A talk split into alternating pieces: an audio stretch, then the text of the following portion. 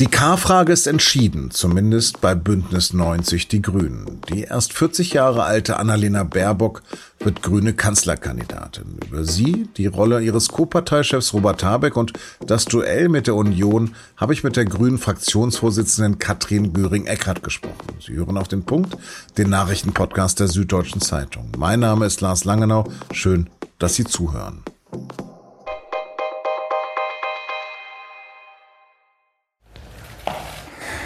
So, guten Tag und ähm, guten Morgen zu einem in der Tat besonderen Tag in der grünen Geschichte und auch. Um 11 Uhr tritt das Spitzenduo der Grünen in ein virtuelles Studio in Berlin. Robert Habeck ergreift das Wort und er wirbt für seine Co-Chefin. Man habe einen neuen Führungsstil gepflegt, sei aneinander gewachsen. Habeck beschreibt Annalena Baerbock als kämpferische, fokussierte, willensstarke Frau. Eine, die genau wisse, was sie wolle. In den vergangenen Wochen hätten sie vertraute, manchmal auch schwierige Gespräche darüber geführt, wer von beiden die Kanzlerkandidatur übernimmt. Und dann sagt er, wir sind in Deutschland, das darf man wohl sagen, wir glauben gerade wegen diesem anderen Politikverständnis so etwas wie der ruhende Pol in einer aufgewühlten politischen Landschaft. Wir beide wollten es, aber am Ende kann es nur eine machen. Und in dieser Situation führt der gemeinsame Erfolg dazu, dass einer einen Schritt zurücktreten muss. Und so ist es heute der Moment zu sagen, dass die erste grüne Kanzlerkandidatin Annalena Baerbock sein wird. Die 40-jährige gebürtige Hannoveranerin wird Deutschlands jüngste Kanzlerkandidatin aller Zeiten. Sie ist Politikwissenschaftlerin und Völkerrechtlerin und Mutter von zwei minderjährigen Kindern. Seit acht Jahren sitzt sie im Bundestag und machte sich als Europaexpertin und Sprecherin für das grüne Kernthema Klima einen Namen. 2018 wurde sie Bundesvorsitzende, entwickelte sich zum Liebling ihrer Partei und wurde ein Jahr später mit dem Rekordergebnis von 97,1 Prozent im Amt bestätigt. Als Kanzlerin wolle sie verändern statt versprechen, sagt sie. Klimaschutz ist die Aufgabe unserer Zeit, die Aufgabe meiner Generation. Und entsprechend will ich, dass die Politik einer neuen Bundesregierung Klimaschutz für alle Bereiche zum Maßstab macht, um Paris zu erfüllen. Doch Baerbock hat keinerlei Regierungserfahrung und spricht das dann auch gleich selbst an. Ja, ich war noch nie Kanzlerin, auch noch nie Ministerin. Ich trete an für Erneuerung. Für den Status quo stehen andere. Erstmals seit ihrer Gründung 1980 treten die Grünen also mit einer eigenen Spitzenkandidatin für das Kanzleramt an. Die Umfragen, in denen sie stabil zwischen 20 und 23 Prozent taxieren, geben das her. Ein grüner Parteitag wird das nur noch pro forma bestätigen. Und darüber habe ich mit der erfahrenen grünen Politikerin Katrin Göring-Eckardt gesprochen. Sie ist Fraktionsvorsitzende der Grünen im Bundestag und war 2013 und 2017 selbst Teil eines Spitzenduos ihrer Partei bei den Bundestagswahlen. Frau Göring-Eckardt, haben die beiden die Entscheidung jetzt ausgetanzt? Nein, besprochen und äh, sehr solidarisch und kollegial und miteinander zum Besten fürs Ganze. Sie wurden noch in einer Urwahl der Parteimitglieder zur Spitzenkandidatin bestimmt. Besonders basisdemokratisch war das diesmal nicht. Gab es denn oder gibt es gar keine Kritik an dem Verfahren?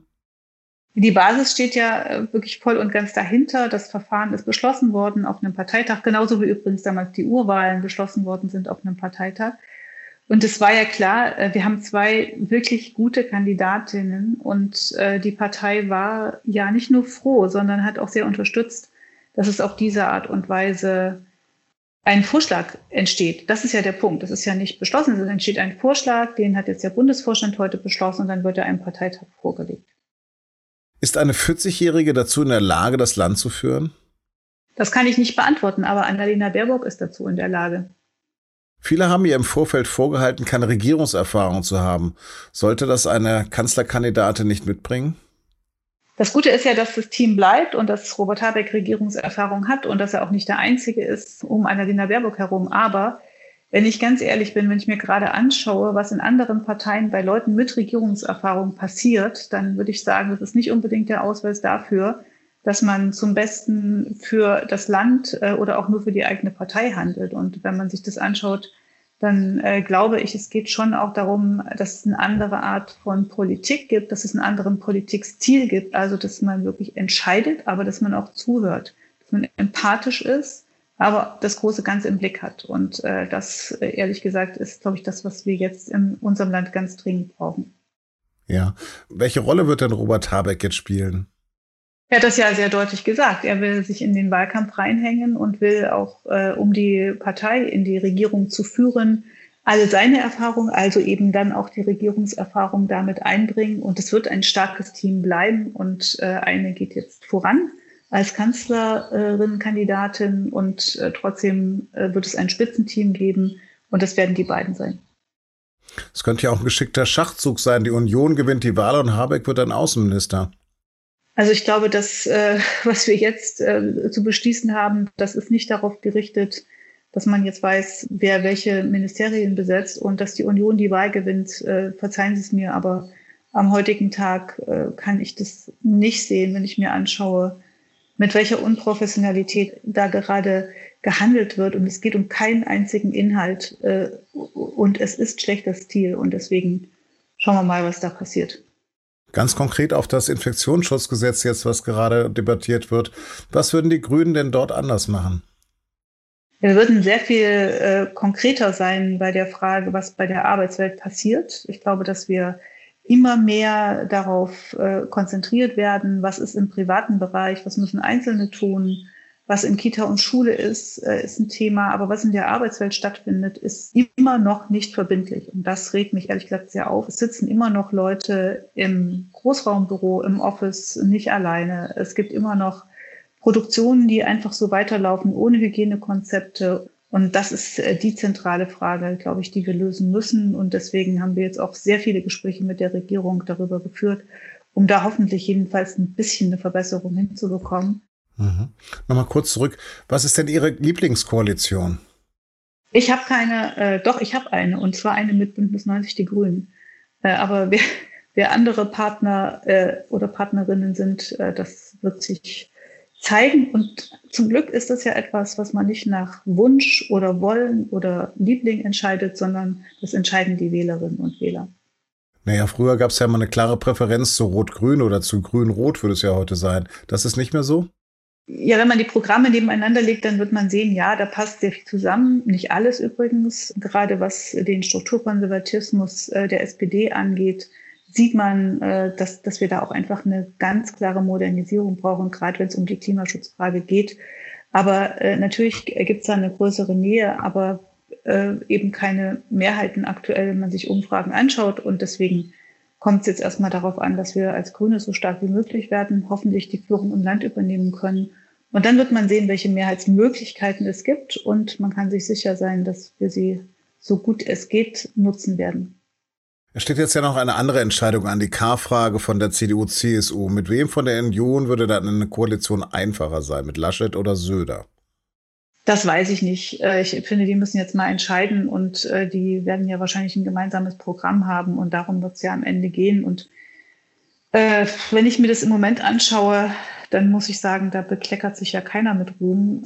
Das ist eine Absurdität sondergleichen. Es ist seit zwei Jahren klar, mindestens seit zwei Jahren klar, dass Angela Merkel nicht mehr antreten wird. Und deswegen ist es äh, im Moment für mich jedenfalls eine Situation, wo ich nur hoffen kann, dass sich eine Partei wie die CDU davon erholt, unabhängig davon, ob man jemals äh, in die Situation kommt, eine Koalition machen zu wollen. Aber es kann sich ja niemand wünschen, dass eine eigentlich demokratische Partei so unfähig ist, eine Frage zu lösen, die sie intern lösen müssen und wo es nur ums Interne geht und nicht darum, was gerade mit dem Land passiert. Frau Göring-Eckert, haben Sie vielen, vielen Dank. Ich bedanke mich auch. Jetzt fehlt eigentlich nur noch die Entscheidung der Union. Dann können die Spiele beginnen. CDU-Chef Armin Laschet hat am Abend den CDU-Bundesvorstand einberufen und auch seinen CSU-Konterpart dazu eingeladen. Markus Söder mag jedoch nicht nochmal nach Berlin kommen und hielt gegen 14 Uhr an seiner Option weiter fest. Herr Habeck hat heute Morgen, ich habe es irgendwo gelesen, gesagt, wir wollten es beide, aber am Ende kann es nur einer machen. Den Satz eines Grünen unterschreibe ich ganz hundertprozentig. Das gilt für uns auch. Deswegen ist für mich auch klar, wird es Armin, hat er meine volle Unterstützung und die Rückendeckung der CSU. Sollte es umgekehrt sein und ich äh, mit ihm gemeinsam äh, an der Stelle stehen, dann hoffe ich das genauso und halte es für richtig, dass es klappt. Schauen wir mal. Und jetzt noch weitere Nachrichten. Das geplante Infektionsschutzgesetz soll doch weniger streng werden als ursprünglich geplant. Das betrifft vor allem die nächtlichen Ausgangsbeschränkungen. Die soll ja künftig bundesweit und automatisch gelten, wenn ein Landkreis oder eine Stadt drei Tage lang eine Inzidenz von mehr als 100 hat. Dort soll es dann ab 22 Uhr und nicht, wie ursprünglich geplant, ab 21 Uhr eine Ausgangssperre geben. Bis 24 Uhr soll es zudem Einzelpersonen erlaubt sein, spazieren oder joggen zu gehen. Währenddessen steigt die Zahl der Neuinfektionen weiter an. Die deutschlandweite Inzidenz liegt mittlerweile bei 165 Neuinfektionen pro 100.000 Einwohner. Aber immerhin hat jetzt fast jeder fünfte Einwohner Deutschlands eine erste Corona-Impfung bekommen. Am Montag ist der erste kontrollierte Flug auf einem fremden Planeten gelungen. Mars-Helikopter Ingenuity, also Einfallsreichtum oder Raffiniertheit, hat zu einem 30-sekündigen Flug abgehoben. Das hat die NASA mitgeteilt. Die Marsatmosphäre ist etwa 100 mal dünner als die Lufthülle der Erde, was es zu einer besonderen Herausforderung macht, genügend Antrieb zu erzeugen. Der mit Technik vollgestopfte, aber trotzdem sehr leichte Mini-Helikopter soll auf dem roten Planeten Gegenden erforschen, die ein Rover nicht erreichen kann.